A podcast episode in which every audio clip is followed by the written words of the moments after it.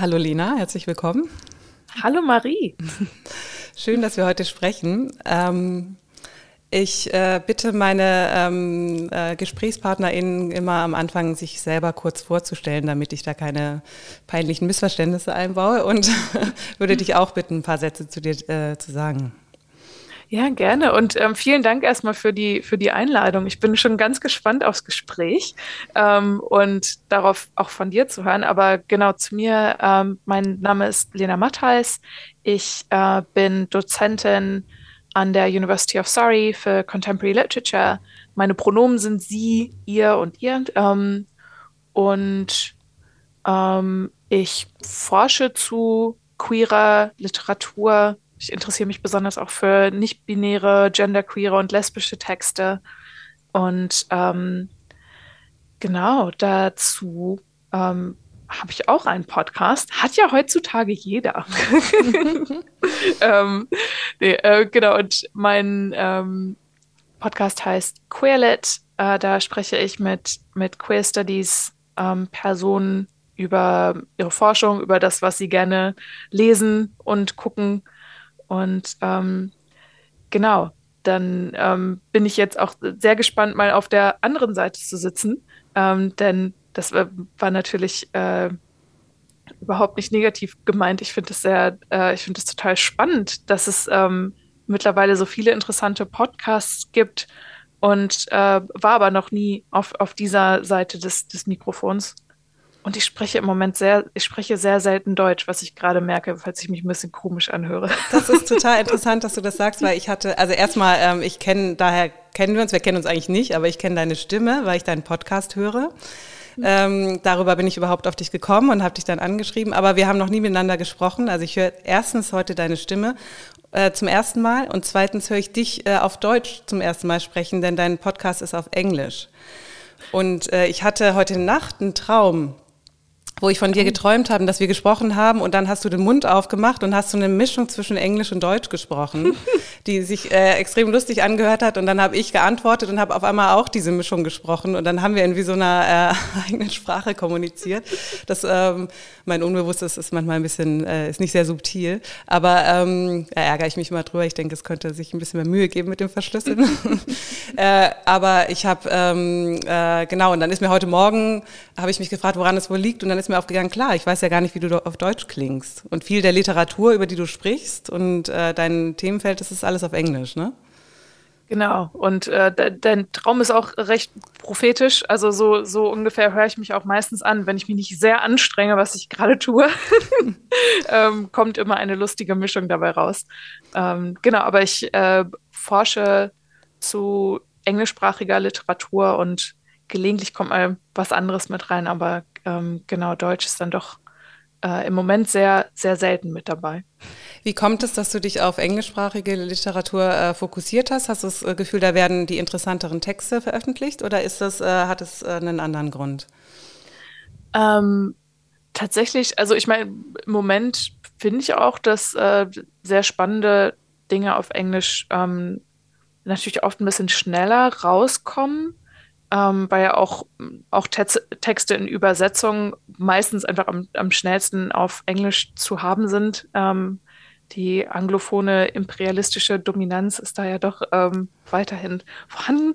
Aber ähm, ich muss sagen, tatsächlich liegt das eigentlich daran, dass ich ähm, mich immer wahnsinnig für französische Literatur interessiert habe. Und ähm, als ich überlegt habe, ob ein Studium etwas ist, was ich mir zutraue, ähm, habe ich nur deswegen den Mut gefasst, weil ich eben gerne mehr über äh, französische Literatur lernen wollte. Aber ich brauchte ein zweites Fach. Das war Anglophone Studies.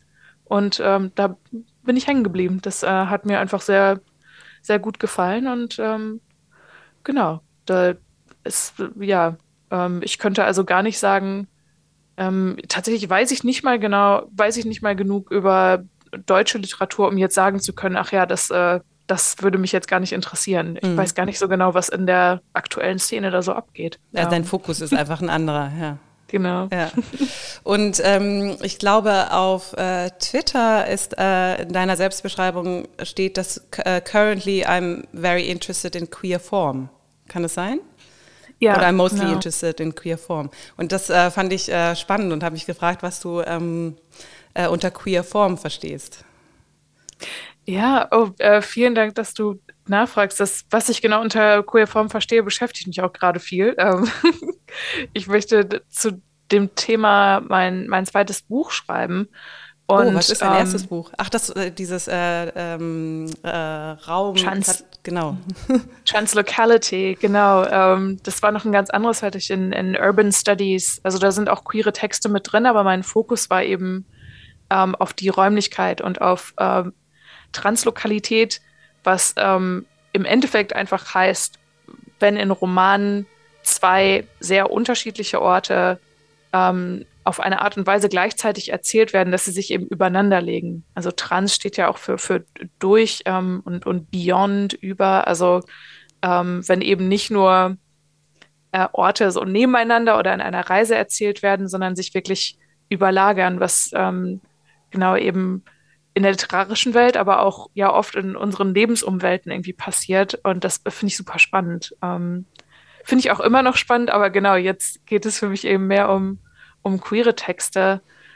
Und ähm, ich persönlich finde ähm, an den Formen interessant, wenn es wirklich so ähm, ja, in die Mechanismen des Schreibens geht. Ich habe jetzt gerade ähm, etwas geschrieben, was aber was noch dauern wird, ist, dass es veröffentlicht wird zu ähm, dem Gebrauch von Pronomen, ähm, was ja Form, also natürlich auch linguistische Form des Textes irgendwie ist, auf einer sehr simplen Ebene, aber dann doch komplexer, als man denkt. Ähm, da finde ich gerade super spannend, dass ähm, ja, es diese ganzen Debatten gibt über äh, Neopronomen, über ähm, ja, Dinge, die so als Neuartigkeiten wahrgenommen werden. Und gerade in der deutschen Sprache ist ja äh, Gendern schon, schon ewig ein Thema.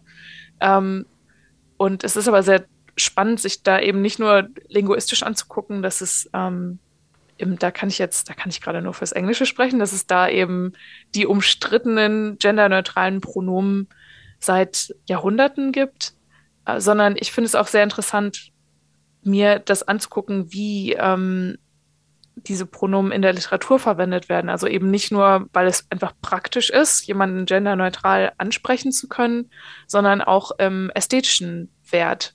Ähm, und genau, das ist eine von den Formen. Ich finde aber zum Beispiel auch die Form äh, mise en page, also wie Gedichte auf der Seite strukturiert werden und aussehen.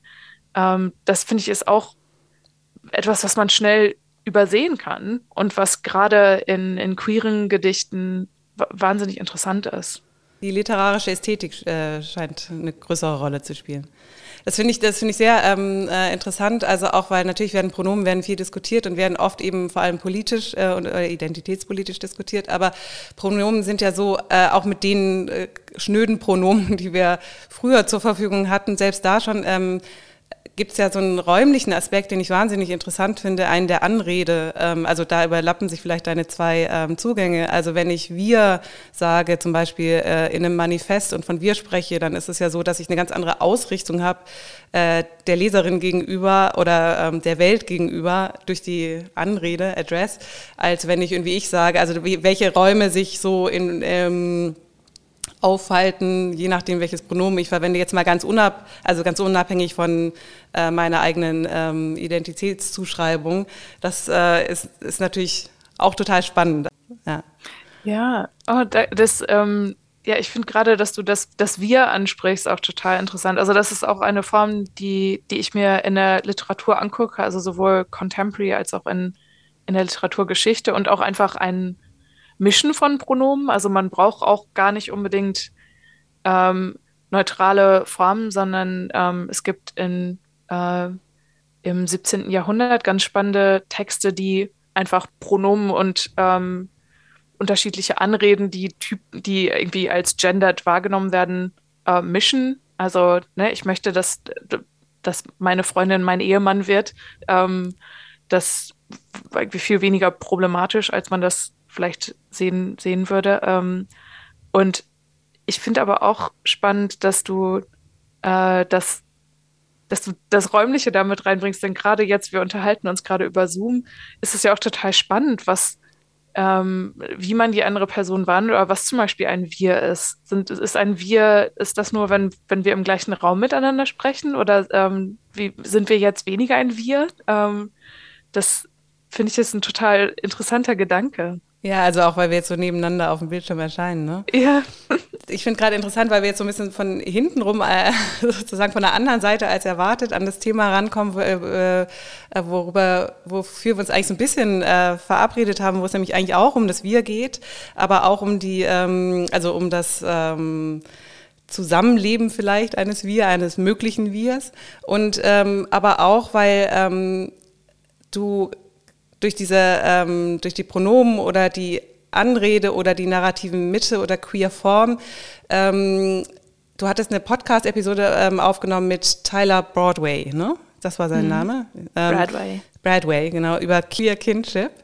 Und die habe ich gehört fand die unheimlich interessant und deswegen äh, daraufhin hatte ich dich dann angesprochen und dachte, vielleicht äh, können wir mal über Familie oder Queer Kinship oder Queer Families oder mal schauen, welchen Namen wir dafür finden. Ich finde ja auch viele davon problematisch sprechen. Aber du, du zitierst da in, euer, in diesem Gespräch mit ihm auch einen Text, den er geschrieben hat, einen Essay, den ich inzwischen auch gelesen habe, ähm, dessen Titel ich nicht ganz parat habe, aber es geht auch um Narrative und Queer Form. Ne? Mm. Und da spielt die äh, Anrede eine große Rolle und, ähm, und äh, er untersucht ähm, wie, nach, also wie, wie, gibt es sowas wie eine, eine queer Narrative oder was könnte ist Narration eigentlich wichtig für queere Literatur, nachdem es ja lange sozusagen äh, oder viele Stimmen dagegen gab, also äh, gab, die antinarrativ argumentiert haben, weil Narration immer mit Linearität verbunden wurde. Ähm, jetzt habe ich einen großen Schlenker gemacht. Eigentlich ich, wollte ich an, der, an das Wir, Wir, anknüpfen, dass du ähm, ähm, das du gerade ins Spiel gebracht hast, dadurch, dass wir hier nebeneinander auf Zoom erscheinen. Du merkst, ich versuche gerade etwas äh, clumsy Überleitung zu machen.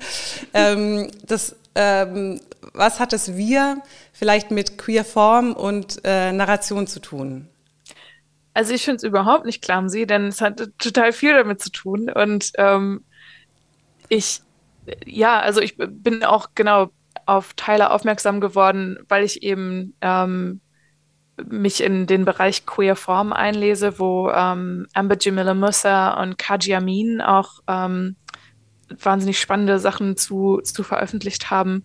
Ähm, und mit Amber hatte ich schon einen Termin, aber dann konnte sie doch nicht. Ähm. Aber ähm, ich war dann sehr, sehr froh, mit, äh, mit Tyler aufzunehmen, ähm, weil Tyler erstmal einfach unglaublich fantastisch ist. Und äh, wir haben uns irgendwie, wir haben uns das erste Mal gar nicht getroffen, um aufzunehmen, sondern nur, weil ich den Artikel gelesen hatte und äh, gesagt habe, ich bin gerade, ich bin so im, im Schreiben und ich, ähm, äh, nee, noch nicht mal im Schreiben, ich bin im Recherchieren und ähm, ich sitze hier so einsam an meinem Schreibtisch und ich finde das so interessant, ich würde super gerne einfach mit dir reden. Und äh, Tyler hatte irgendwie gar nicht sonst ja oft, ja, ne, was, aber was planen wir, was machen wir? Und teilweise, ja, lass uns treffen und einfach reden. Ähm, und wir hatten sofort ein sehr schönes Gespräch.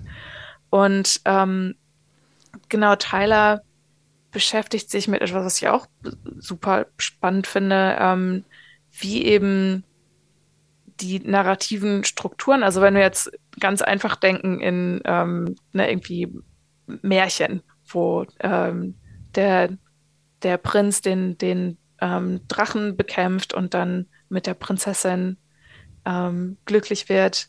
Die heiraten, bekommen Kinder und dann ähm, werden sie zum, äh, wird der Prinz zum König und so ist diese, genau, die Linearität äh, immer, also in sehr, wirklich sehr vielen narrativen Konstrukten automatisch heteronormativ.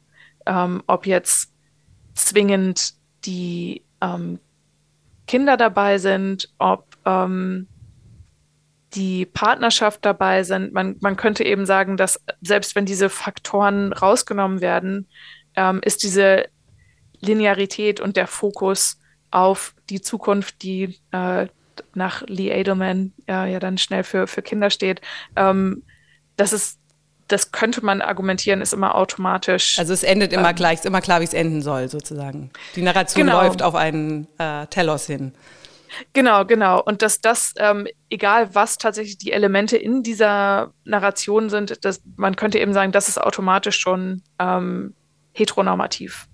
Und äh, dann könnte man auch sagen, dass automatisch formale Elemente, die mich ja auch interessieren, ähm, auch eigentlich nicht queer sind, weil sie eben eine Form sind. Und das Queer ist ja, das Queere ist ja das Sprengen von Formen. Ähm, deswegen gibt es eben viele TheoretikerInnen, die argumentieren würden, also das, das passt einfach nicht zusammen. Und da fand ich ganz schön, dass ich mich mit Tyler ähm, in der Auffassung getroffen habe, dass es doch ganz gut zusammenpassen kann und ähm, dass es auch in Queerness ähm, Formen und ähm, ja, Templates äh, irgendwie gibt, die, die man spannend untersuchen kann. Und genau, und Tyler interessiert sich eben für queere Formen, in denen ähm, Familie und Kinship dargestellt werden. Das habe ich jetzt auch wahrscheinlich viel zu lange erklärt, ähm, aber ich äh, habe immer das Gefühl, dass man bei Narrativ, man setzt immer so viel voraus und ich glaube, jede Person, mit der ich spreche, versteht was anderes unter Narrativ. Ähm, aber ich wollte, weil jetzt fällt mir gerade auf, jetzt habe ich auch direkt Kinship und Familie genannt. Du hattest gerade gesagt, dass ähm, du einige von diesen Begrifflichkeiten gar nicht magst. Kann ich fragen, welche, welche magst du, welche magst du nicht? Ich habe ähm, problematisch gesagt. Ah, okay. ähm, Erst äh, vielleicht noch ganz kurz davor, zu, was du zu Tyler gesagt hast. Also ich finde, ähm, das stimmt, dass na, äh, also das also du hast gerade, glaube ich, gesagt, dass, dass jeder was anderes unter Narration oder Narrativen versteht. Das stimmt, aber irgendwie wird es dann doch wieder so zusammen äh, ähm, geworfen, dass man irgendwie, dass irgendwie dann alle trotzdem denken, sie wissen, sie, me äh, sie meinen eigentlich das Gleiche. Und was ich in dem Artikel von Tyler unheimlich spannend fand, war, dass er gesagt hat, ähm, es gibt sozusagen, es gibt Teleologie oder Teleology, das ist aber nicht das gleiche wie Trajectory. Also man kann sozusagen, es gibt eine Vorwärtsbewegung im Text, die aber nicht auf ein Ziel hinzuläuft, das dann irgendwie das heteronormative Ideal der Kleinfamilie sein muss, sondern äh, trotzdem kann es sowas wie eine Vorwärtsbewegung durch einzelne Formen geben. Und ähm, das ist, äh, und ich glaube, er nennt das also stellt äh, Tra äh, Teleology, Trajectory gegenüber und dann ähm, sagt er, es gibt sowas wie auch sowas wie Continuity und ähm, eine Contingent Continuity. Und da hat man natürlich was Queeres drin, weil man den Zufall zulässt, aber trotzdem gibt es eine Continuity und dann man muss nicht immer mit allem brechen sozusagen. Das fand ich eine sehr schöne ähm, Präzisierung dieser ähm, dieser äh, jetzt äh, fange ich auch schon an, Englisch zu sprechen, aber dieses ähm, äh, der Gleichsetzung von Narration äh, gleich äh, Linearität gleich äh, Teleologie und dann sind wir sozusagen äh, im heteronormativen Bereich. Also er ist, äh, ich fand, das hat er sehr gut auseinandergenommen. Vielen Dank, dass du das viel eloquenter dargestellt hast als ich. Und diese, äh, aber diese, das hatte ich schon, das hatte ich schon gar nicht mehr im Kopf, diese Unterscheidung. Aber ja, das war wirklich, ähm, ja, weil ich den äh, Artikel vorgestern danke. gelesen habe. Und es ist immer so ein bisschen gemein, die Leute auf ihre Arbeiten anzusprechen, die sie ein bisschen vorher gemacht haben, weil dir wird es ja genauso gehen, was man, an was man gerade arbeitet, das ist super präzise präsent und dann äh, äh, rückt es schnell so in den Hintergrund. Das geht mir natürlich ganz genauso. Ähm, Genau, und da kommt man natürlich, dann ist man schnell über das Narrativ bei der oder der Linearität bei der Familie und bei der Bloodline sozusagen, bei der Ahnengeschichte, bei der dieser Art von Linearität. Und deswegen interessiert, glaube ich, ähm, Tyler ja auch die, ähm, äh, die Linearität und das Narrativ, das damit einhergeht. Und, ähm, und fragt sich natürlich dann, äh, muss Familie immer bedeuten, dass wir eigentlich schon wissen, wo es endet? Oder muss Verwandtschaft immer bedeuten, dass, das, dass die, äh, die Vergangenheit sich in der Zukunft wiederholen wird, also die Wiederholung des Ewiggleichen? Ähm, jetzt habe ich gerade schon, ähm, du hattest mich gerade gefragt, warum ich ähm, Family, Queer Family und Queer äh, Kinship vielleicht ähm, problematisch finde. Ähm, also Family ist äh, natürlich, also es, es wäre, glaube ich, zu fragen, was eine Queer Family, ist, glaube ich, gerade eine Katze durchs Bild. Ja, Verzeihung, ich habe vergessen, den, äh, die Tür zu schließen. All, all pets welcome. Ähm, genau, jetzt wäre jetzt irgendwie zu fragen, was eine Queer Family, was mit Queer Family eigentlich gemeint ist. Also ich glaube, äh, warum ich ähm, äh, äh, schwierig oder problematisch finden kann, den Begriff der Familie zu übernehmen, da ähm, bin ich natürlich nicht die Einzige, die das ähm, kritisieren würde, ist, dass wenn man so eine Sprache übernimmt, ein sprachliches Element übernimmt äh, und innerhalb dieser Form versucht Raum zu machen für andere Lebensformen und für ähm, das zu öffnen, dass man natürlich trotzdem so ein Vokabular übernimmt und ähm, das, äh, die Sprache ist natürlich nie unabhängig von ähm, äh, von der, der materiellen Umsetzung oder von, da hängt natürlich ganz viel dran. Also it comes with baggage, kann man sagen. Und dass wenn man wirklich ähm, nach alternativen, anderen queeren Formen des Zusammenlebens gucken will, dass dann vielleicht Familie gar nicht so der ideale Begriff ist. Und äh, ich glaube, äh, ähnliches sehe ich ähm, bei dem Begriff Kindship, ähm, der natürlich irgendwie so in der, in der Queer Theory äh, irgendwie ähm, auch eine Geschichte hat. Also ich glaube, es war Donna Haraway, ne, die in Staying with the Trouble, Trouble nee, ich weiß nicht mehr, in welchem Buch sie das sagt, aber sie, äh, Donna Haraway, die irgendwie sagt, äh, make kin, not babies. Also, mhm. ähm, und zwar make kin. Also man ist nicht, äh, man hat nicht Verwandtschaft, sondern man, man sucht sich ähm, die, ähm, vielleicht die Seelenverwandten oder die, ähm, die Leute, mit denen einen was verbindet und, und schafft Verwandtschaften. Und für Haraway geht es natürlich über die menschlichen Grenzen hinaus. Ähm, und, aber ich glaube, in der Verwandtschaft äh, steckt für mich auch, es ist halt auch wieder so ein Begriff, der mit viel Baggage kommt und da steckt mhm. so die Ähnlichkeit drin. Also eben in der Seelenverwandtschaft ist das ja auch, in, äh, auch so ähm, angedeutet, dass ich, ähm, dass ich mir jemand suche, der ist wie ich. Und ich glaube, ähm, oder wo ich Ähnlichkeiten erkenne. Und natürlich sucht man nach ähm, Ähnlichkeiten, aber im Gespräch wie im, in Beziehungen, äh, in Formen des Zusammenlebens ist für mich immer so wichtig, ähm, dass äh, was ungesagt bleiben darf und dass der andere oder die andere anders sein darf. Und deswegen mhm. ähm, würde ich eher noch einen Schritt weitergehen. Mackenzie Walk hat dann auf äh, Donna Haraway geantwortet mit ähm, Make kith, not kin. Und das ist, gibt diesen englischen Ausdruck kith and kin. Kennst du den? Von, das nee. ist anscheinend ein, äh, ein altmodischer ähm, Ausdruck und das sind einfach so wie Kind und Kegel wahrscheinlich im Deutschen wäre das mhm. wahrscheinlich eine, ähm, eine Entsprechung und das heißt eigentlich Freunde und Verwandte und ähm, und sozusagen zwar die lieben, die einen umgeben, in denen man was sucht, mit denen man eine gewisse Verbindung spürt, aber es müssen äh, theoretisch nicht Verwandtschaften sein, auch keine gemachten Verwandtschaften, sondern es bringt wie den, den Begriff der Freundschaft ins Spiel. Und in deinem Gespräch mit Tyler hatte ich nämlich auch aufgehorcht, weil du gesagt hattest, ähm, jetzt kann ich dir den Ball so richtig schön zurückspielen, du hast auch gesagt, dass du mit dem Begriff Chosen Family zum Beispiel auch ein Problem hast und dass für dich der Begriff der Freundschaft eigentlich viel wärmer klingt. Mm. Ja, ähm, erstmal vielen Dank. Du hast mir jetzt schon viele Sachen beigebracht. Das ähm, fand ich alles, deine Reflexion dazu finde ich super spannend. Und ich entschuldige mich nochmal das für die komischen Geräusche. Weil Monkey, die kleine Katze, äh, hat besonders viel Spaß daran, mit dem Kopf mein, mein Mikrofon anzustoßen. Deswegen habe ich hier gerade so auf Arm, Armlänge. Ähm, das sind aber das scheint Make in with other species. Es wäre sehr im genau. Sinne Haraways, also die Klopf-Mausegeräusche hier sind von den anderen äh, other species. genau. Das scheint besonders angenehm zu sein, das Mikrofon. Ähm, aber ja, ich ähm, finde zwei Dinge dazu ganz spannend. Also erstmal ähm, mit der Chosen Family Sache finde ich auch schön, dass du gerade auch die, die Family ansprichst, denn ich glaube, als ich mit, mich mit Tyler unterhalten habe, ähm, habe ich angesprochen, dass ich den Chosen-Teil Teil auch seltsam finde, denn ähm, ich, ich gehe ja nicht in den Freundschaftssupermarkt ähm, und ähm, suche mir irgendwie, also äh, ich, ich finde, das, das macht es, es hört sich dadurch einfacher aber auch weniger wichtig und irgendwie ja konsumorientiert. Ich weiß auch nicht. Also es hört sich für mich nicht richtig an, auch wenn man sich natürlich Menschen auf gewisse Art und Weise aussucht. Ähm, also ich suche mir aus, wer in meinem Leben bleiben kann vielleicht, aber ähm, ich finde, dass so ein, äh, dass es viel,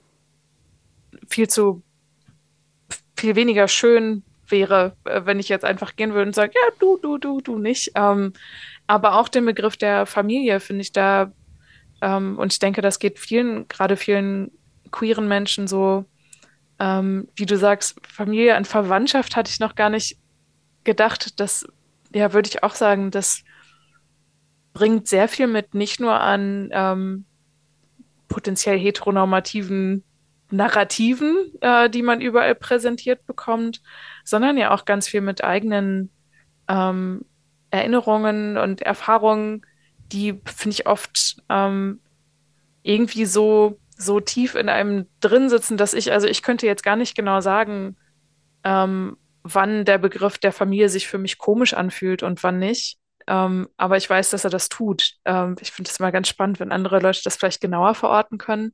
Aber genau das ähm, ist für mich auch, ja, ist immer wieder ein, ein Thema für mich. Ähm, und da auch im anglophonen Bereich zum Beispiel wie in Verbindung mit Familie auch ähm, das Wort der Liebe ganz anders benutzt wird. Also man, man könnte jetzt sagen inflationär. Ich würde sagen, es heißt einfach etwas anderes. Ähm, aber sorry, würdest ich frage mich gerade, äh, wie es anders ähm, äh, verwendet wird. Hast du ein Beispiel, dass man öfter sagt Love you oder sowas? Oder, oder wie meinst du, dass äh, es ähm, inflationärer verwendet wird? Genau, also deswegen, ich würde ich würd gerade sagen, also ich habe das Gefühl, es wird oft als äh, inflationär wahrgenommen, vielleicht, oder für mich aus meiner deutschen Perspektive würde ich erstmal denken, oh, hört man irgendwie ständig, ist ja komisch. Ähm, aber ähm, ich würde sagen, äh, es hat andere Bedeutungen, wenn, ähm, ne, zum Beispiel, ich hatte, ähm, ich hatte gerade Geburtstag und äh, bekomme eben, danke sehr, und ähm, habe eben ganz liebe Geburtstagskarten von der Familie meiner Partnerperson bekommen. Und ähm, die Tochter ähm, meiner Partnerperson hat am Ende der Karte geschrieben, oh, we love you so much. Und das ähm, ist total schön. Und ähm, ja, heißt aber, heißt halt was ganz anderes als der, äh, als wenn man das gleiche auf Deutsch schreiben würde. Deswegen finde ich eben nicht, dass es inflationär ist, sondern mit einer anderen Bedeutung verbunden. Auch als Anrede, ähm, ne? Hey Love. ja, genau. Überall, jede, auf der Straße, die Supermarktverkäuferin, keine Ahnung, der Supermarktverkäufer, Hey Love oder Sweetheart oder ich weiß nicht. Ich finde, oh, man ja, wird ganz da, anders angesprochen in UK. also da muss ich auch sagen, ähm, da äh, mittlerweile habe ich mich dran gewöhnt, aber als ich das erste Mal an der Aldi-Kasse mit Sweet Angel angesprochen wurde, war ich auch etwas verwundert.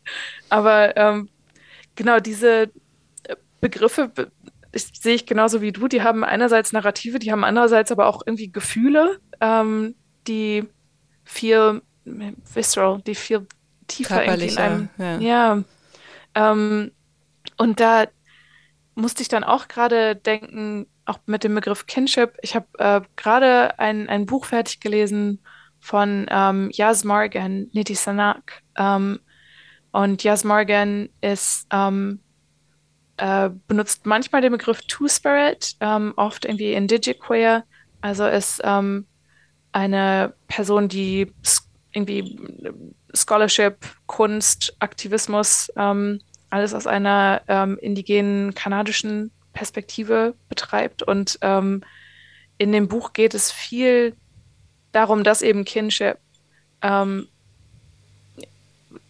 viel mehr Dinge heißen kann aus unterschiedlichen kulturellen Perspektiven. Und ähm, für Jas Morgan, da gibt es zum Beispiel auch ein, ähm, ein Kapitel heißt uh, The Prairie Wind is gay as fuck. Ähm, und die ne, Kinship mit dem Prairie Wind und ähm, mit nicht ähm, mit nichtmenschlichen Tieren und ähm, diese Art von, von Kinship ähm, ich muss sagen, da, ich habe das Gefühl, dass ich gerade erst anfange, mich da reinzudenken und aus diesem, auch aus dem binären Denken, Denken von äh, menschlich, nicht menschlich, wo ja auch Familie, nicht Familie, was heißt das überhaupt? Ähm, diese, diese ganzen ähm, ja, binären Strukturen, äh, ich habe das Gefühl, ich bin gerade dabei, die ein bisschen in meinem Kopf aufzubrechen. Ähm, aber genau, ich weiß gar nicht, ob äh, das etwas ist, was, äh, was dich daran auch interessiert oder in welche Richtung du gerne mit, mit Queer Kinship äh, reisen möchtest. Ja, ähm, also ich kenne auch, das ist auch bei Donna Haraway ähm, sehr präsent und natürlich auch so in der Philosophie von beim New Materialism und so. Es gibt schon seit einigen Jahren so, ähm, so versuche, mit denen ich sympathisiere, die, äh, an denen mich aber ähm, trotzdem was stört, wenn es ums konkrete Zusammenleben geht, äh, eben die, die Grenzen noch weiter zu öffnen. Also ähm, bei Donna Haraway eben in Kontakt mit Tieren und äh, oder äh, Bruno Latour in, äh, mit äh, der ganzen Anthropozän-Debatte und so. Also die, die, Gaia, die ganze Welt, äh, die Welt als Ganzes zu denken, Kommunikation mit Tieren, Pflanzen und so weiter. Und das ist, das sind, ich bin da so zwiegespalten, äh, weil, also binär gespalten, nee, ähm, äh, weil ich äh, das ähm, als Gedanken natürlich irgendwie schön finde, diese, diese Porosität der Welt gegenüber auch so eine gewisse Weltliebe. Ähm, und das aber für mich unbrauchbar wird in dem Moment, wo ich über konkretes Zusammenleben ähm, nachdenke. Und, ähm, und deswegen ähm, für mich, deswegen diese Korrektur, also nicht Korrektur, aber diese Anmerkung, diesen Kommentar von Mackenzie Walk auf Donna Haraway äh, von Make Kin Not Babies und er sagt dann Make Kiss Not Kin, da, ähm, äh, obwohl das könnte man natürlich jetzt auch äh, anders interpretieren, dass da trotzdem, man kann ja auch mit Freund, äh, Bäumen befreundet sein, aber ich merke, dass für meinen, ich denke schon äh, sehr äh, konkret darüber nach, was Zusammenleben ähm, bedeuten kann. Also wie zusammenleben. Es gibt so ein ähm, Seminar äh, von Roland Barth, das hat er äh, 1976 äh, an der, ähm, in Frankreich gehalten. Also Seminar heißt in dem Fall eigentlich immer Vorlesung. Ähm, und äh, das ist ein, das stellt eigentlich die Frage, wie können wir eigentlich zusammenleben, wenn wir nicht, wenn wir irgendwie alle das Bedürfnis haben, alleine zu sein und aber auch zusammen zu sein. Und ähm, äh, wie kann ich zwischen, aber zwischen Einsiedlertum und Internat, äh, Kollektiv, Kloster oder sowas, muss es ja einen Bereich geben, wo, ähm, äh, wo wir Platz und Raum füreinander machen äh, können. Und das ist nicht die Familie. Mhm. Äh, das kann nicht die Familie sein. Die Familie ist sozusagen zu vorbelastet mit schon existierenden Strukturen und Narrativen. Ähm, und äh, es muss irgendwie also was anderes sein. Und dann äh, sagt er, er fängt an, ähm, bei ihm das, äh, das liebe ich so an Roland Barth. Er meint, das ist, eine, das ist wahrscheinlich eine Utopie, aber er, er nennt es in dem Fall Phantasma. Er, hat, er bringt ein äh, Wort ein, das er irgendwo aufgeschnappt hat und baut darum dann seine ganze Vorlesung über ein, äh, ein Semester. Und der, der Begriff ist Idiorhythmie. Und oh. ähm, also, Was ist Idiorhythmie? ich habe vergessen, woher er den Begriff eigentlich hat, aber das Bild, das er dazu im Kopf hat, ist eine Szene, die er auf der Straße gesehen hat, von einer Mutter, die ihr Kind an der Hand hat und neben sich herlaufen ähm, äh, lässt, aber eigentlich hinter sich herzieht, weil das Kind nicht im selben Rhythmus läuft wie sie. Das mhm. heißt, die Mutter zwängt dem Kind eigentlich ihren Rhythmus auf. Und Roland Barth denkt, da kann irgendwas nicht stimmen. Das Kind hat ja seinen eigenen Rhythmus, die Mutter hat ihren eigenen Rhythmus und die sind vielleicht unterschiedlich und trotzdem muss es doch eine Möglichkeit geben, dass beide Rhythmen äh, vorkommen können. Und das, diese Utopie, dass sozusagen alle in ihrem Rhythmus sein können und es aber trotzdem einen gemeinsamen Rhythmus gibt, das nennt er Idiorhythmie. Oh. Und ähm, das kann man natürlich jetzt weiten und auf so eine, äh, so eine Erd, erdumfassende ähm, ähm, Tierwelt, Pflanzenwelt und so weiter mit einbeziehende ähm, Ebene weiten. Und es wäre bestimmt interessant, darüber nachzudenken. Das habe ich noch gar nicht so gemacht. Aber ich glaube, ähm, dass ich, ähm, dass ich dann Angst habe, mich jetzt zu verlieren in der, in der Größe de, des Gedankens und das vielleicht auch zu romantisieren. Also ich bin äh, manchmal auch ein bisschen kritisch diesen ähm, weltumspannenden ähm, Porositäten gegenüber, weil ich denke, wo, äh, wo hat man da noch einen Moment oder eine, eine Agency eigentlich? Ne? Also, äh, oder wo, wo kann man konkret was verändern? Und das will man ja eigentlich auch. Das ist ja, ist ja was wir wollen. Nee, absolut. Ähm, und das, das geht mir genauso auch beim ähm, ja, Nachdenken über binäres und, und nicht binäres Denken, aber ähm, auch bei bei anderen Strukturen, die man irgendwie, ja, wie du sagst, also einerseits, ähm, man kann sich verlieren, aber auch, ähm, was ist tatsächlich etwas, wo ich jetzt, wo ich realistisch irgendwie ähm, etwas drüber sagen kann. Und ich denke, ich muss nicht über alle Dinge was sagen können. Ganz viele Dinge, über die ich nicht sagen kann und das ist total okay. Aber wenn ich zum Beispiel drüber nachdenke, ähm, jetzt eine, eine, Vorlesung oder einen Podcast zu strukturieren, dann ähm, ja, finde ich auch, dass diese, diese Grenzen der Gedanken ähm, viel Sinn haben. Und ich, ich muss aber auch sagen, das ich jetzt erstmal habe ich darüber gekichert, dass du äh, sagst, ja, der sucht sich dann so einen Begriff raus und macht da eine Vorlesung drauf. Äh, das, ähm, ja, ma, mache ich gerade auch mit meiner nächste Veranstaltung zu Queer Ecologies. Und ich muss sagen, als ich den Begriff Queer Ecologies das erste Mal, also nicht das erste Mal, aber als ich den so ein bisschen aufgeschnappt hatte und dachte, oh, dazu möchte ich was machen, ähm, dachte ich noch, Queer Ecologies heißt was ganz anderes. Ähm oder nicht was ganz anderes, aber ein viel kleinerer Teil von dem, was es eigentlich heißen kann. Ähm, denn Ecologies ist ja auch wieder eine Art des Zusammenlebens, die man eben auf, ähm, auf die kann man auf Menschen, die ähm, zusammenleben, beziehen, aber ähm, da spielen natürlich ganz viele andere Faktoren eine Rolle, wenn man sich ganze Ecologies irgendwie anguckt, wo ähm, ja, wo nicht menschliche Faktoren und Umwelten eine Rolle spielen. Ähm, aber was ich an diesem Nachdenken über Zusammenleben auch spannend finde, ist, dass du jetzt auch angesprochen hast, ja, wie sieht das denn, also wie sieht das praktisch, wie sieht das irgendwie räumlich aus? Ähm, und da äh, habe ich auch eine Folge zu aufgenommen mit ähm, Davy Nittel. Ähm, Die habe ich nicht der, gehört, leider. Ähm, das, der Titel ist auch nicht, der Titel verrät das vielleicht nicht unbedingt. Ähm, und ich kann mich auch gerade an den Titel nicht erinnern. Ähm, Queer Cities, doch, Queer Cities ist der Titel. Ähm, und wir sprechen über Queer Cities, aber wir sprechen eben auch viel darüber, ähm, was denn das, das Queering, Queering von Gebäuden zum Beispiel eigentlich heißt. also bin ich jetzt, ist, ist das ähm, viktorianische Haus, in dem ich mich gerade befinde, ist das jetzt, äh, ist das queer, weil, weil ich das queer verwende? Ähm, oder ähm, muss das irgendwie anders aussehen? Und da kann man natürlich auf ganz viele Arten und Weisen drüber nachdenken.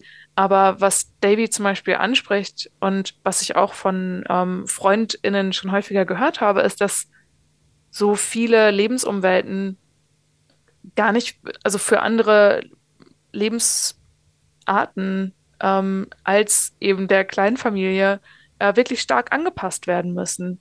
Und wenn ich zum Beispiel ähm, ne, in, vielleicht in einer ähm, Polysituation lebe, wo es irgendwie vier Elternteile gibt, ähm, dann ist die Frage, ne, wie kann jetzt ein effektives Zusammenleben aussehen, was Raum lässt, damit Menschen auch ihr Alleinsein haben können, aber was auch ähm, gemeinschaftliche Orte kreiert, die für Erwachsene in unterschiedlichen Lebenswelten, aber auch für Kinder funktionieren.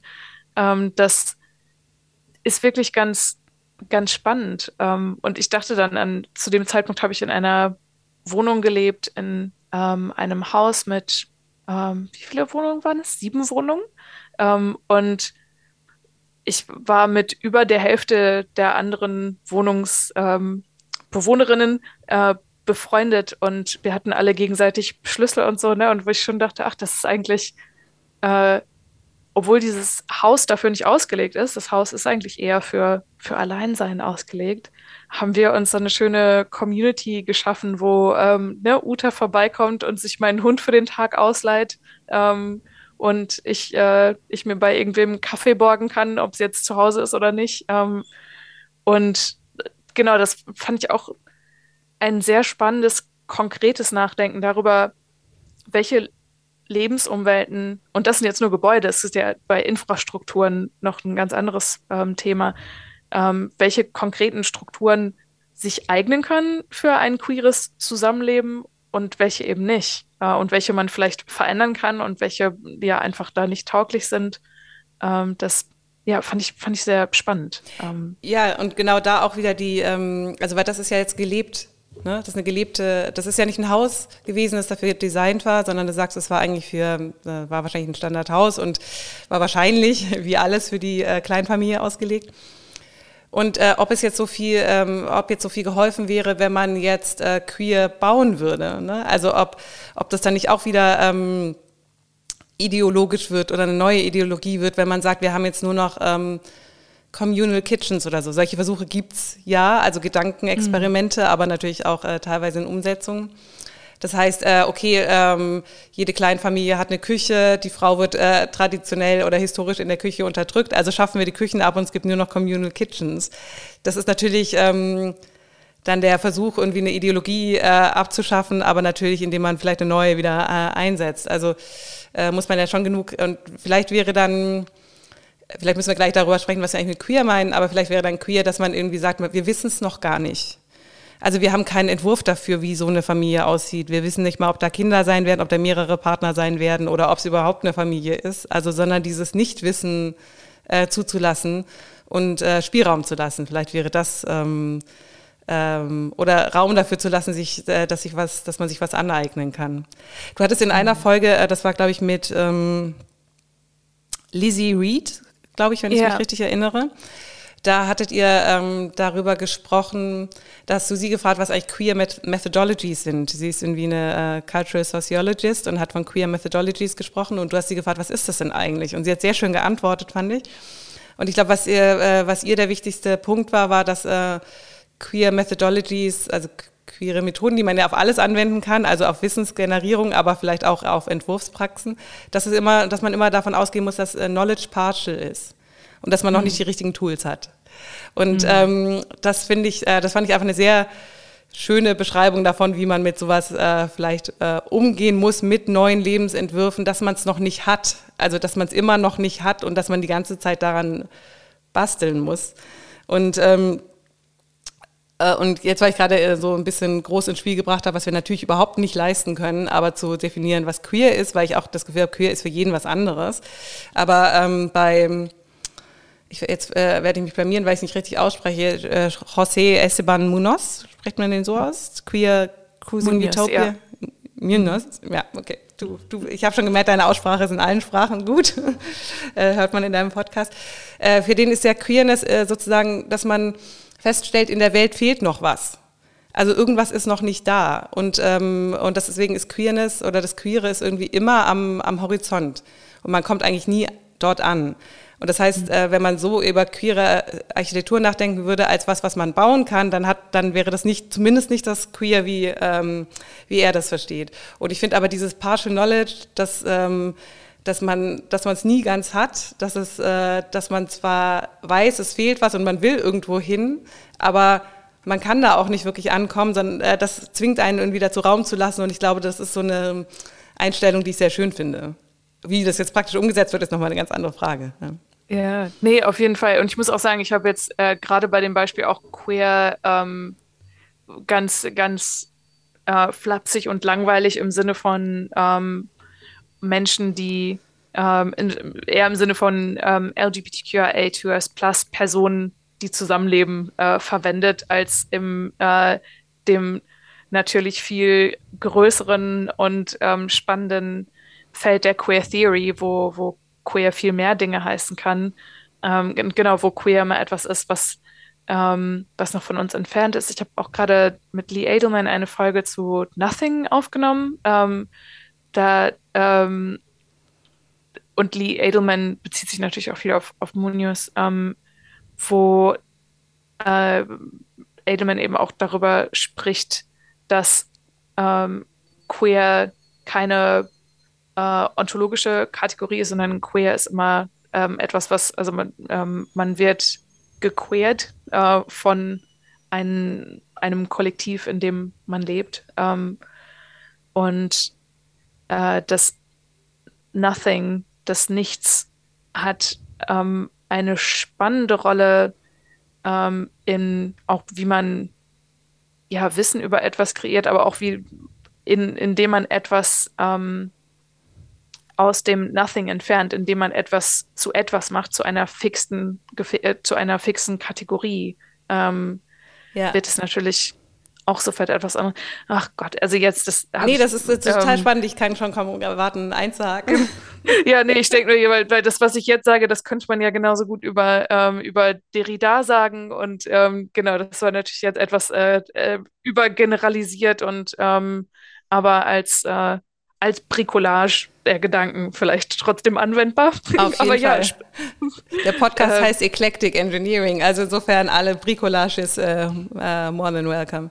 Nee, aber ich finde äh, ganz äh, ähm, äh, wichtig, was du sagst, weil ich habe die Folge gehört mit Lee Edelman und, und da ist ja genau, wie du sagst, das, das Nothing und das Queer, das Queer ist ja für ihn besetzt, besetzt die Stelle des Nichts, des Nothing. Und eigentlich ähm, ähm, sagt er, dass, äh, dass jeder Diskurs eigentlich was, ähm, dass es in jedem Diskurs was gibt, was nicht gesagt werden kann. Deswegen ist jeder Diskurs in irgend, oder jede Struktur in irgendeiner, äh, in irgendeiner Weise ausgrenzend. Und immer das, was gerade ausgegrenzt wird, mit äh, Julia Kristeva würde sagen, das Verworfene, äh, gerade mhm. das ist das Queere. Aber das heißt, ähm, man, queer ist nicht was, was man dann auch irgendwie besetzen kann und äh, claimen kann und ownen kann, weil es sich eigentlich die ganze Zeit wandelt. Das hast, ähm, hast du ja auch gerade gesagt. Ähm, und aber was, was ich daran wichtig finde, also ich finde, man, man kann Lee Edelman natürlich ein bisschen, man kann sagen, und das hat, glaube ich, Jack, äh, Jack Harbesam auch gemacht, aber wo bleiben wir denn da? Dann haben wir, also wenn sozusagen, wenn das immer das Nicht-Sagbare ist, wie können wir denn dann als queere äh, Subjekte irgendwas machen in der Welt? Wo ist denn da der politische Aktivismus und so weiter? Wo ist die Form? Wie können wir konkret leben?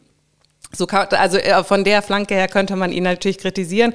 Ich glaube, was ich an dem Gedanken mag, ist, dass er sagt, jeder Diskurs hat eine Leerstelle oder jeder Diskurs, äh, also es gibt eine struktureller, einen strukturell einen Platz, der nicht besetzt ist. Einerseits so behandelt er das, aber es gibt auch immer was Verworfenes oder es gibt immer was, das nicht gesagt werden kann. Und ähm, und ich glaube, dass äh, auf die Frage des Wie Zusammenlebens zurück ähm, bezogen, wenn man jetzt so ganz konkret bei einer ähm, der klassischen Paarbeziehung ist, dann ist, ist da eigentlich ja die überlieferte, also wir haben irgendwie geerbt oder gelernt, dass so eine Paarbeziehung eigentlich alles abdecken muss.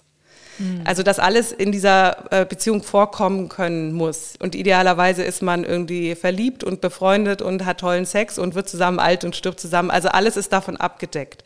Und das heißt irgendwie, die, dass es gibt nichts, was darin nicht vorkommen also es gibt kein, äh, also es gibt ein Außen, klar, aber das ist natürlich bedrohlich, aber es gibt auch keine, keine Leerstelle. Also das Nothing als Leerstelle darf irgendwie da drin nicht vorkommen. Und ich ähm, habe neulich ist mir ähm, so ein ganz blödes Wort untergekommen, aber ich habe da total viel drüber nachgedacht. Und zwar der Begriff Freundschaft plus. Das würde man mhm. wahrscheinlich auf Englisch würde man sagen Friends with Benefits, oder? Mhm. Mhm. Ja. Ähm, und das ist ja eigentlich so ein negativ besetzter ähm, Begriff äh, der irgendwie ähm, ausdrückt, dass man Freunde ist, aber man hat vielleicht auch noch Sex. Ähm, es ist irgendwie so eigentlich kein bemerkenswerter Begriff. Und trotzdem dachte ich, was ich glaube ich mag an dem Begriff, ist das Plus. Also mhm. dass, dass, es, äh, dass es benennt, dass es was außerhalb gibt. Also einen Rest gibt oder einen Überhang, aber auch damit gleichzeitig sagt, dass nicht alles abgedeckt ist. Und dann habe ich angefangen, weiter darüber nachzudenken, ob es eigentlich eine Ehe Plus geben könnte. Und das geht irgendwie nicht. Also wir können nicht sagen, wir haben eine, also eine, wir haben eine Ehe plus, weil nämlich die Ehe, und daran wird es so schön klar, äh, weil die Ehe eigentlich alles abdecken soll. Und das kann auch mit Lee Edelman gedacht eigentlich ja gar nicht funktionieren. Und deswegen finde ich seine strukturelle äh, Analyse sozusagen ähm, sehr wertvoll für die für, den, für die Queer Theory, aber in der konkreten Umsetzung, wenn sozusagen das Queere immer das Verworfene ist, das, was man eigentlich nicht benennen kann, dann, ähm, äh, äh, ähm, das hast du ja auch gerade schon gesagt, dann bleibt man natürlich auf der anderen Ebene der queeren, des queeren Lebens irgendwie, bleibt man so ein bisschen hilflos zurück oder, oder wie geht's dir? Ja, nee, ich finde das auch, ähm, ich finde das total spannend. So habe ich da noch nie äh, drüber nachgedacht und das ist sehr hilfreich. Ich finde es übrigens, ich finde es auch sehr schade eigentlich, dass, ähm, ob man jetzt Freundschaft, Freundschaft Plus oder Friends with Benefits benennt, ich finde es schade, dass es, äh, ja, wie du sagst, ich wollte gerade erst protestieren, als du sagst, das ist negativ besetzt, aber ja, ist es ja sehr oft. Und ähm, warum eigentlich? Aber naja, ähm, aber das, genau, die Ehe, dieses Bild ist, ähm, dass das ja gar nicht erfüllt werden kann, äh, eigentlich ist das ja auch total queer, ne? Also sehr, sehr utopisch ähm, und äh, mit viel zu viel Exzess irgendwie. Ähm, und ich ähm, in einem Podcast, den ich sehr gerne höre, äh, ähm,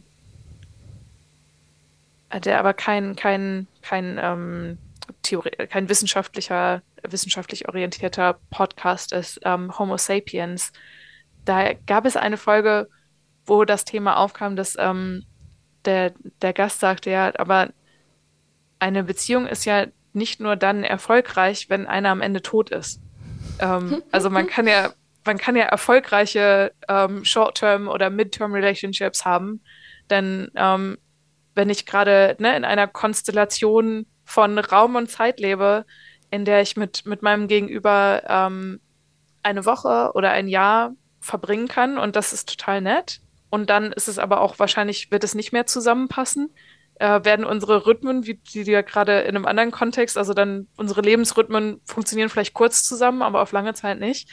Das ähm, heißt nicht, dass es nicht eine erfolgreiche Freundschafts- oder romantische Beziehung sein kann.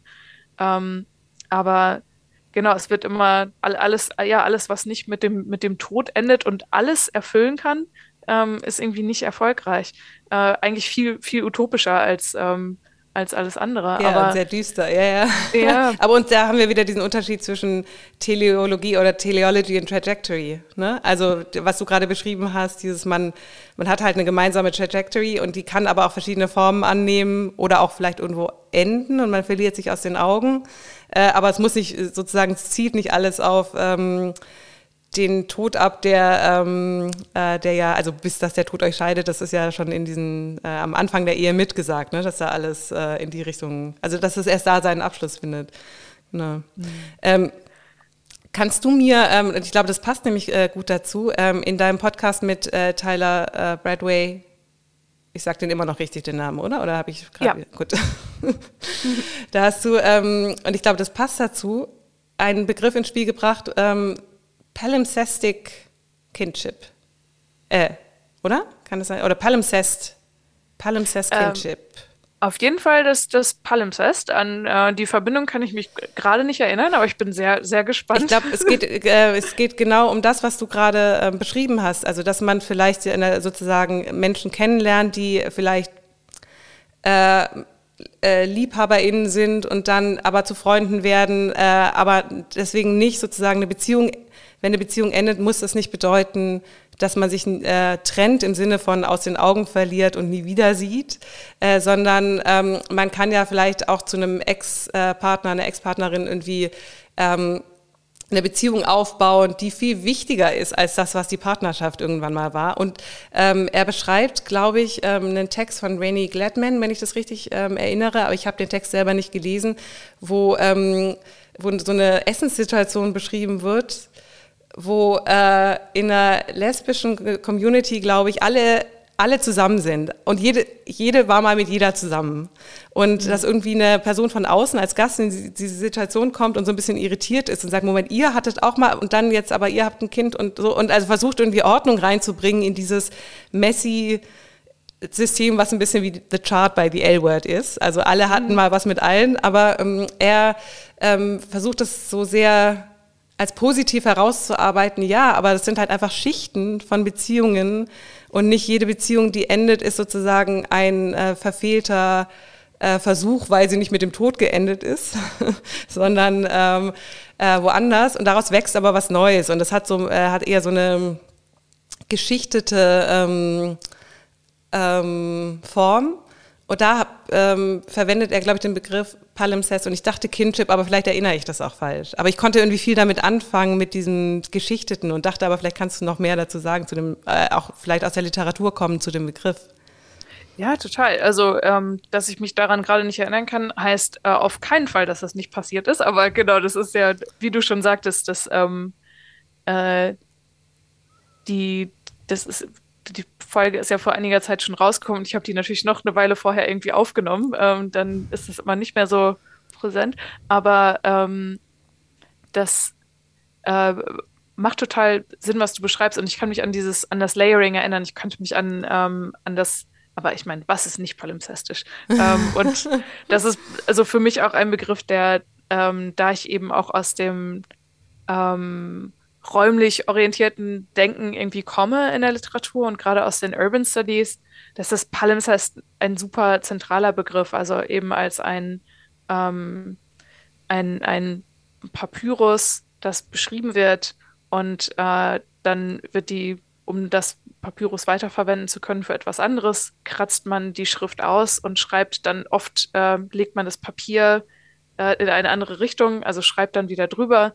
Ähm, aber die Schichten, die ausgekratzt wurden, sind eben teilweise noch sichtbar oder zumindest wenn man diese Dokumente dann analysiert.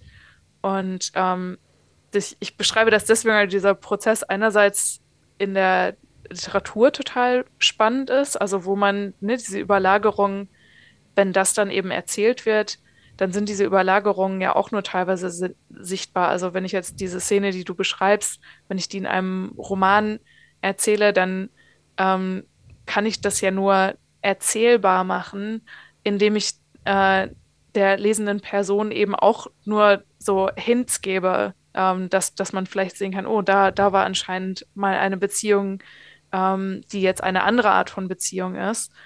Ähm, und ich finde es auch spannend, ähm, an dieses Auskratzen nachzudenken, weil das zum Beispiel äh, mit Emily Dickinson, ähm, es, es, ist ja noch nicht lange, dass Emily Dickinson als äh, lesbische Autorin gelesen wird, weil ähm, ihre Familie den, den Namen Sue, äh, der Liebhaberin, die auch äh, die Frau ihres Bruders war, aus Briefen und Gedichten ausgekratzt hat ähm, und die eben in anderen Versionen veröffentlicht wurden und tatsächlich mit der neueren Technologie dann irgendwann Dickinsons Manuskripte untersucht wurden und äh, dadurch, dass es eben vielleicht nicht direkt ein Palimpsest, aber ähm, genau eine, ein Nothing war, wo, wo aber doch noch ein Something war, ähm, konnte man eben feststellen, dass äh, viele dieser Texte äh, eigentlich komplett anders gelesen werden müssen oder geschrieben wurden.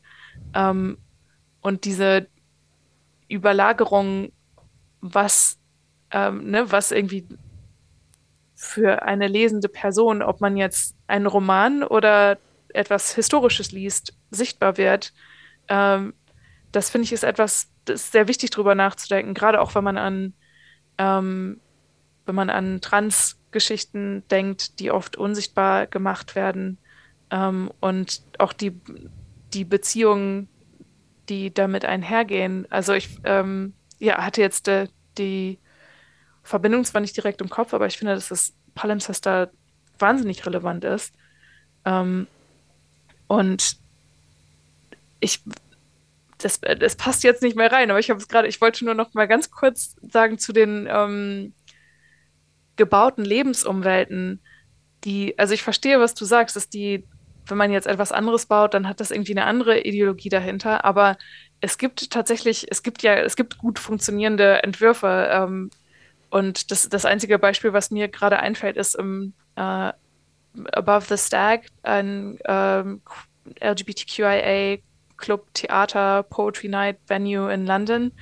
Die haben äh, diese ganz utopischen, genderneutralen ähm, Bathrooms, wo eben, wo ein, ein, eine große, gut beleuchtete ähm, Wasch Handwaschstation in der Mitte ist, die von allen Seiten zugänglich ist. Und darum herum sind eben äh, Cubicles, das Wort fällt mir nicht ein.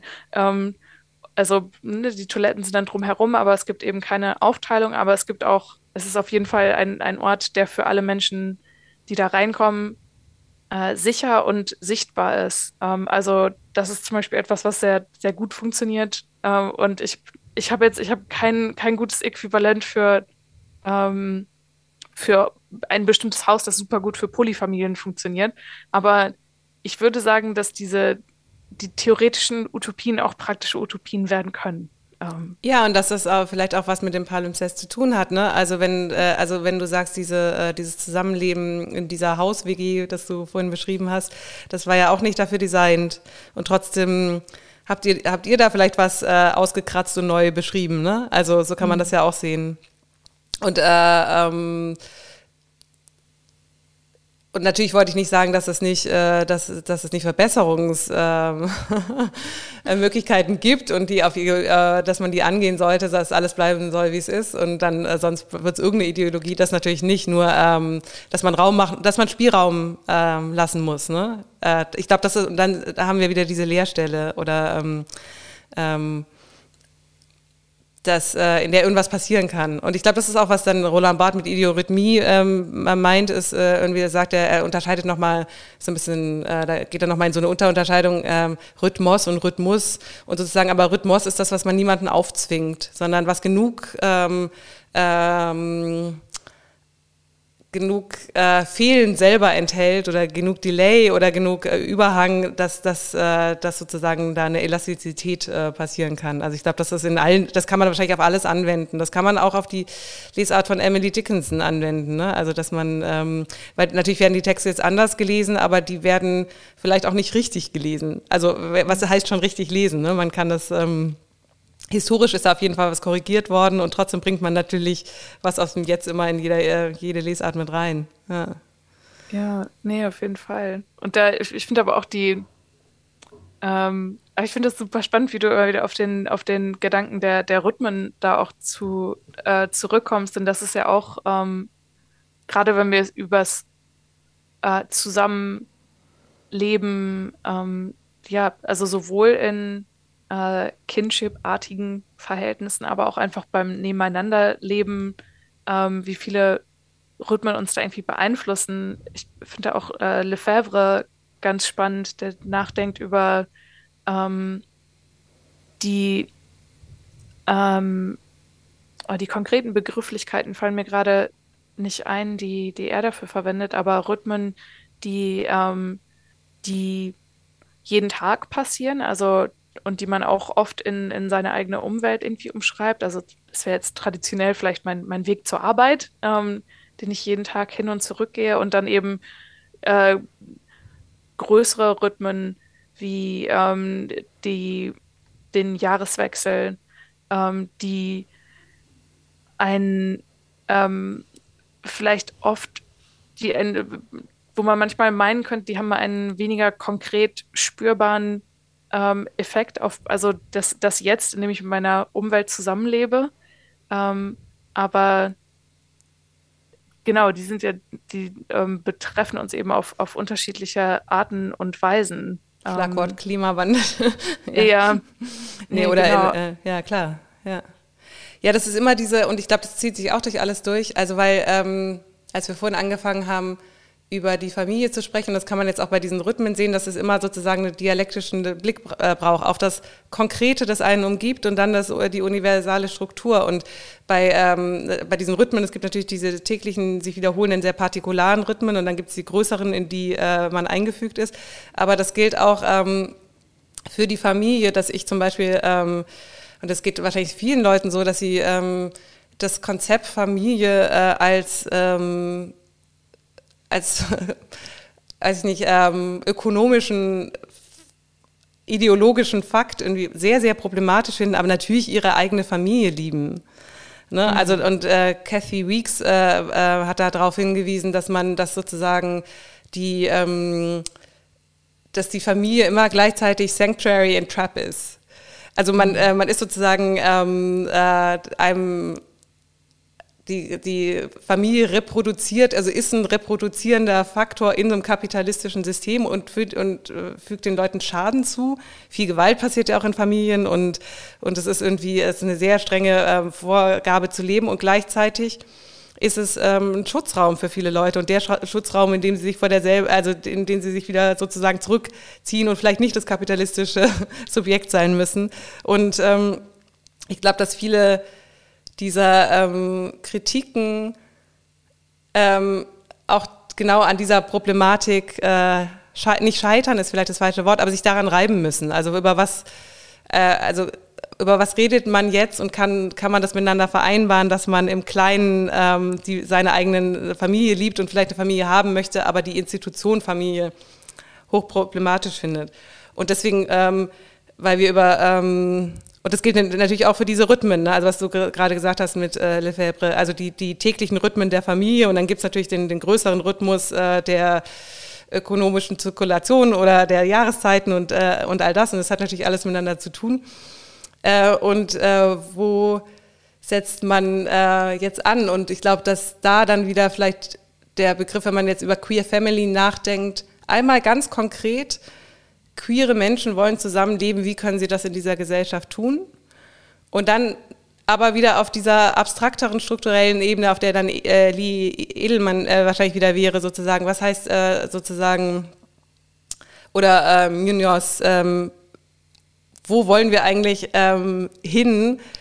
Was ist sozusagen die Utopie am Horizont, die wir natürlich nicht erreichen können, äh, aber in die, äh, in deren Richtung wir uns bewegen müssen. Und ich weiß gar nicht, ob das immer mit politischem Aktivismus passieren muss, aber sozusagen äh, das nicht aus den, also äh, und was vielleicht im Zweifelsfall nur bedeutet, anzuerkennen, dass noch was fehlt in der Welt, so ähm, wie das in Cruising Utopia formuliert wird. Irgendwie so. Ja. Es ja auch, aber es wäre ja auch traurig, in einer Welt zu leben, in der nichts fehlt. Also ja, genau, dann wäre ja wieder alles äh, abgedeckt wie die Ehe, ähm, also lieber die Welt als Freundschaft plus, wo man so ein bisschen basteln kann als die äh, Welt als äh, Ehe, in der die alles Welt oder als Freundschaft, das, das gefällt mir. also immer ein Plus, ein, äh, ja immer was, wo noch was passieren kann, ne? Also ja. Mhm. Und ähm, deswegen vielleicht, weil du mich ganz zu Anfang gefragt hast, warum auch nicht Kindship, warum nicht Family und ich dann eigentlich bei der Freundschaft gelandet bin oder Kiss. Ähm, irgendwie vielleicht habe ich das Gefühl, da ist am meisten Spielraum dafür? Ich weiß nicht, wie kannst du damit was anfangen, wenn ich das sage? Ähm, Zwischen Freude, also weil du, weil du es auch äh, hervorgehoben hattest in deinem Podcast, dass du mit Freundschaft so was Warmes auch verbindest und vielleicht auch mehr Möglichkeit für äh, zum Basteln.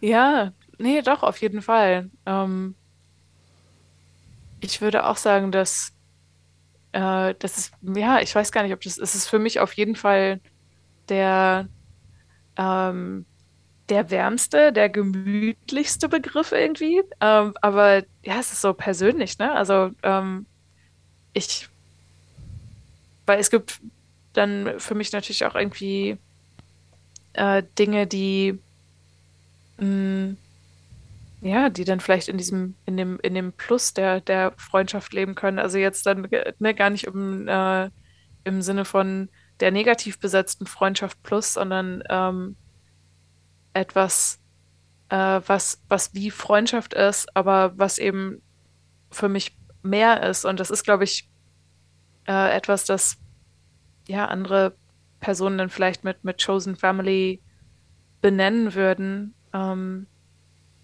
was ja für mich eher vielleicht, vielleicht noch mehr von diesem warmen Gefühl ist und von, von dem, ähm, ich finde auch interessant daran, und ich glaube, das hat vielleicht auch etwas mit, mit Queer, äh, mit Queer Kinship ist, zu tun, ist vielleicht mit Queer Kinship verwandt, ähm, dass in, also ich würde sagen, dass generell ja oft die Wahrnehmung ist, dass bei einer ähm, egal was für eine Art von Freundschaft, aber eine, eine lange, gute Freundschaft ist eine Freundschaft, in der man ähm, sich irgendwie ein paar Jahre nicht sehen kann und dann aber trotzdem immer noch befreundet ist, wenn man sich wieder sieht.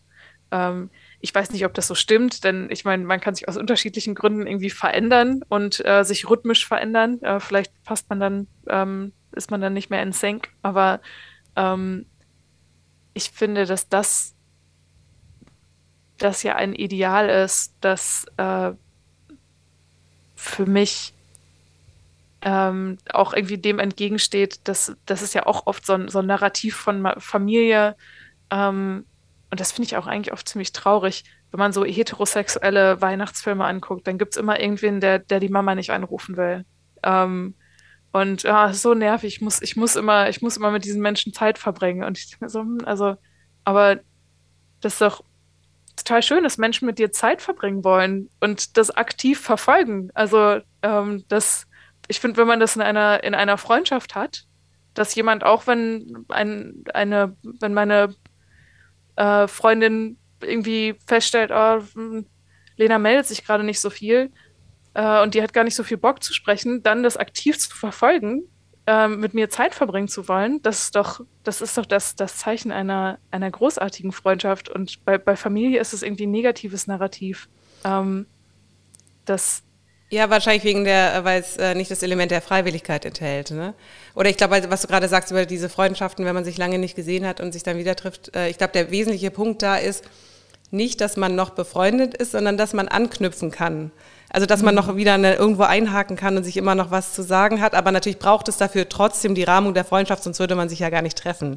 Also, man muss sich irgendwie an was Altes erinnern und, ähm, und dann äh, äh, gucken, ob es noch passt. Aber dann ist das Wichtige, dass man halt irgendwie, ähm, ja, in, äh, irgendwelche Fäden wieder aufnehmen und was Neues, äh, also irgendwie wieder anknüpfen kann. Und ähm, ich glaube, bei den Familien, ich, äh, natürlich ist es, äh, gibt es natürlich auch ein Narrativ von oh, der nervigen Familie, von dem Zwang. Aber ähm, ich glaube, das kann auch ein Reflex sein. Und da mochte ich auch eine Sache, die du auch in einem Podcast äh, besprochen hast ähm, mit Tyler ähm, Bradway. Und zwar seid ihr darauf äh, zu sprechen gekommen, dass bei Maggie Nelson in The Argonauts dass Maggie Nelson einen Begriff aufnimmt von äh, Gilles Deleuze und Claire Panet aus den Dialogen, und zwar The Nuptial, äh, mhm. äh, was bei Claire Panet und äh, Gilles Deleuze ähm, eigentlich eine Form des gemeinsamen Schreibens ist und wo der, die Utopie eigentlich ist, dass sie so schreiben, sich gegenseitig immer wieder antworten im Schreiben, dass man irgendwann nicht mehr sagen kann, was eigentlich von wem ist. Und, mhm. ähm, und das ist sozusagen deren Ideal und äh, Maggie Nelson übernimmt dann dieses... Ähm, diesen Begriff und sagt aber, ja, ich will eigentlich diese Individualität nicht aufgeben, auch vor allem nicht in der Partnerschaft und auch nicht in meiner Familie, und, äh, sondern äh, äh, sie deutet es also leicht um und sagt, es ist eigentlich eine, eine endlose Unterhaltung, ein endloses Gespräch. Und ich interessiere mich sehr fürs Gespräch, ich forsche dazu und das unendliche Gespräch ist, äh, da äh, habe ich natürlich gleich aufgehorcht. Und ich glaube aber, was sie damit auch meint, ist, ähm, dass man und damit meine ich nicht an der Beziehung arbeiten, den äh, Begriff finde ich total doof, sondern aber, dass man in, im Gespräch bleibt. Mhm. Und äh, ich glaube, wenn man ähm, wegen der, dass dass in vielen Familiensituationen, gerade wenn man an Weihnachten wieder zusammenkommt, durch ein äußeres gesetztes Datum und in dem, der, der Setzung der Familie und dann aber kein Gespräch führt, also dass eben kein, das Gespräch irgendwie schon längst mal aufgehört hat, dann fühlt es sich wahrscheinlich an wie Zwang. Wenn das Gespräch noch läuft, dann nicht. Ne? Also aber ähm, da würde wahrscheinlich gelten, wenn man, äh, und das unterscheidet dann eben Freundschaften von Familie, dass äh, wenn man sich nichts mehr zu sagen hat, würde man sich vielleicht nicht mehr treffen und das, wird, das macht man natürlich bei der Familie nicht. Äh, für mich, aber das ist natürlich jetzt mein, auch mein Blick darauf, ne, weil ich immer über das Gespräch nachdenke, äh, stellt sich die, äh, für mich die Frage, kann man noch anknüpfen, gibt es noch ein Gespräch oder nicht? Ah, das finde ich total spannend. Ist für dich äh, in, in deiner Forschung zum Gespräch ähm, sind Familien- und Freundschaftsstrukturen oder Kinship-Strukturen oder KISS-Strukturen. Ähm, ist das etwas, was, äh, was deine irgendwie Konzeption des Gesprächs beeinflusst? Sind das wichtige Kategorien fürs Gespräch oder?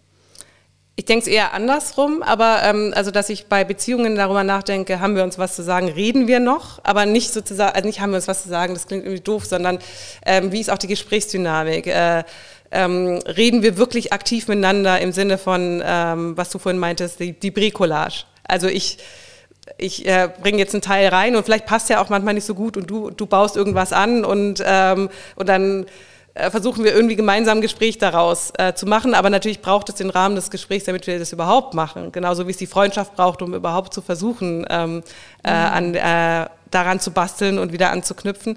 Also deswegen über, mache ich es eher so rum, dass ich äh, in meinen Beziehungen überlege, wie funktioniert da das Sprechen? Sind wir in Kontakt? Ähm, basteln wir an irgendwas oder ist das irgendwie äh, sozusagen ähm, ein bisschen lopsided?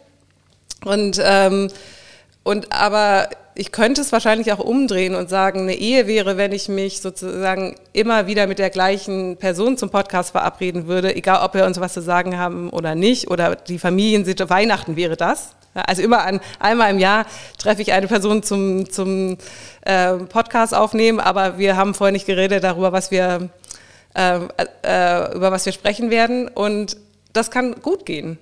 Weißt mhm. du? Also genau das kann gut gehen, dass man dann merkt, nee, wir haben, wir sind irgendwie, wir knüpfen immer an irgendwas an.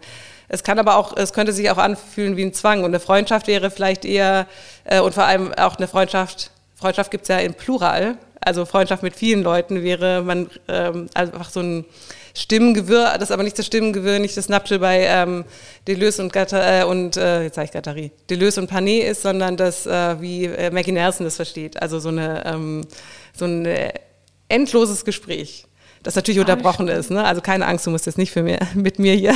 du kriegst jetzt wahrscheinlich Angst.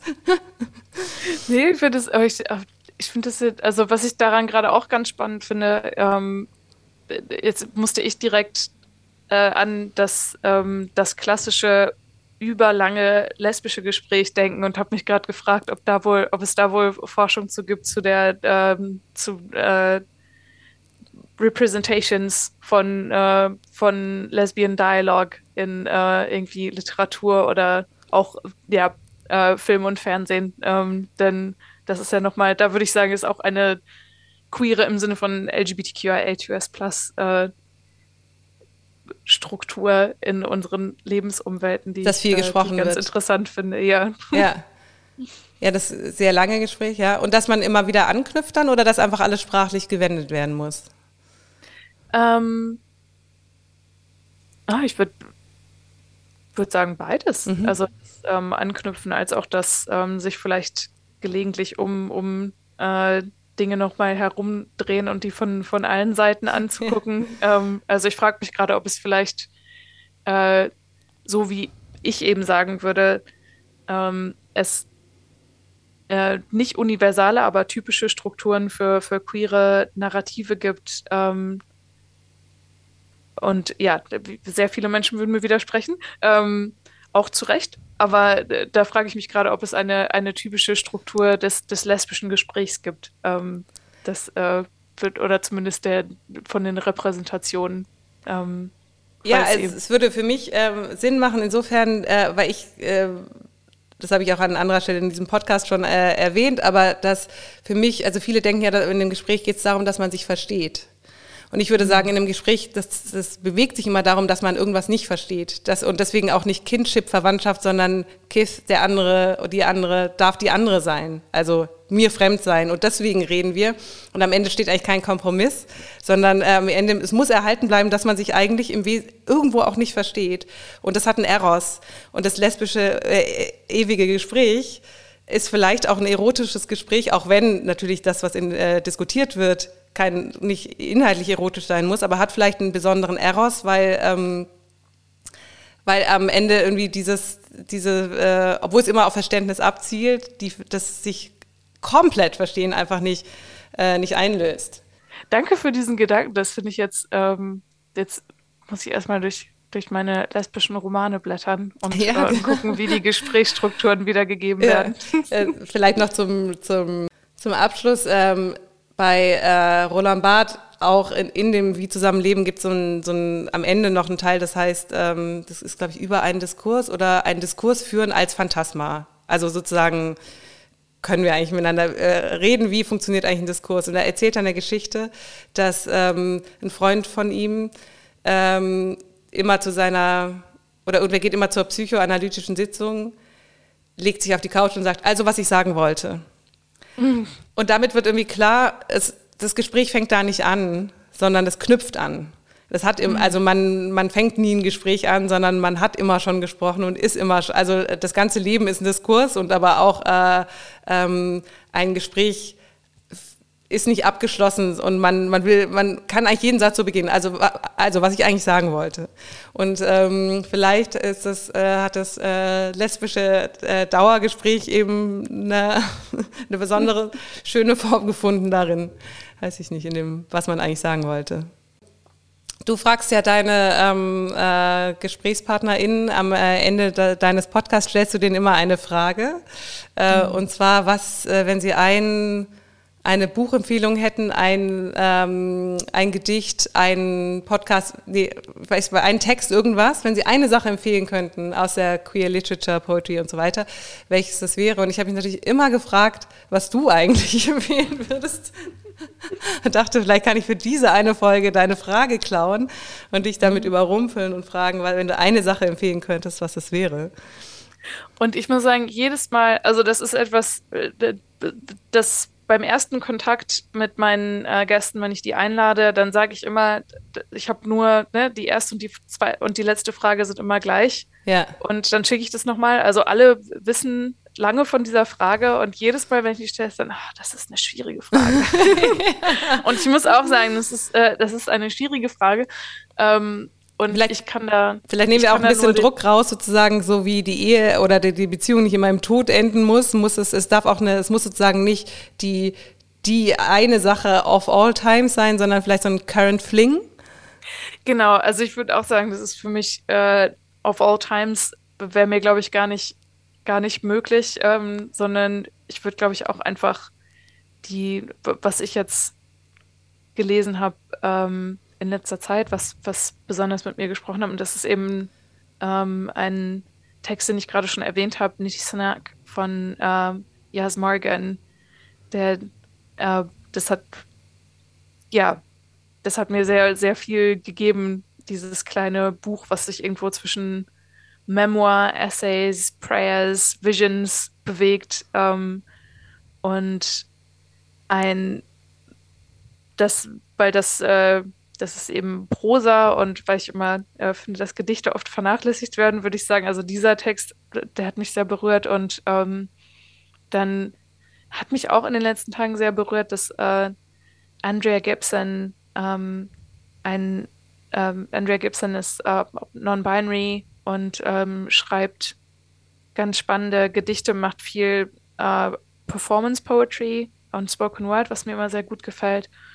Und ähm, hat irgendwie schon länger Krankheitsprobleme und muss jetzt die Tour für den Herbst absagen, weil äh, der, der Krebs zurück ist und ist aber irgendwie, also leidet unter diesen, diesen ganzen Dingen, aber publiziert wie verrückt. Also irgendwie noch mehr als, als vor der Krebsdiagnose. Und ich bin sehr fasziniert, aber bin, bin auch sehr traurig, dass es Andrea Gibson nicht so gut geht.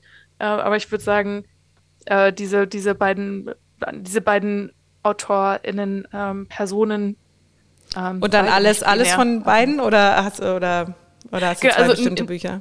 Didi Sanak von äh, Yas Morgan und ähm, von Andrea Gibson ähm, gar nicht mal die Bücher, sondern Andrea Gibson ganz tolle Performances bei YouTube und da, äh, was mich immer besonders berührt, ist ähm, Orlando, das ähm, von 2016 eine Performance, wo es eben um das Orlando-Shooting ging im ähm, Ah, ich dachte, das wäre eine Anspielung an, äh, auf Virginia Woolfs äh, Orlando oder vielleicht kommt es da zusammen. Äh, nee, genau, es kommt interessanterweise im Gedicht nicht zusammen, aber es äh, ist natürlich sofort gedanklich äh, mit Orlando auch als, als nicht-binärer Person. Also ich bringe das auch in, ähm, in Artikeln irgendwie oft zusammen, aber tatsächlich explizit wird es im Gedicht nicht, sondern explizit geht es eben um äh, die ähm, ja, 49 Menschen, die getötet wurden und 52 verletzt ähm, in dem ähm, ja, in dem Shooting. Shooting. Ja. Ähm, genau, aber das ist eine sehr, also eine sehr traurige und sehr, ähm, es gibt sehr viel Gewalt in dem, in dem Video und in dem Gedicht. Also ähm, das so als kleines Content Warning auch bei Yes Morgan äh, Content Warning gibt es ähm, äh, sexualisierte Gewalt und, und Drogengebrauch, aber in beiden Texten eben auch sehr, sehr viele, sehr schöne Momente. Also wenn, wenn das etwas ist, ähm, wo, womit ähm, man umgehen kann als, als lesende Person, würde ich diese beiden Texte auf jeden Fall mhm. empfehlen. Super. Vielen Dank für dieses äh, sehr schöne, lange, nicht unendliche, aber lange Gespräch, Lena. ich danke dir. Also ähm, du hast mir auf jeden Fall sehr viele spannende neue Perspektiven auf Gespräche eröffnet, aber auch auf ähm, meine vergangenen Gespräche. Ähm, das ist also äh, ein, ein Privileg. Vielen Dank dafür.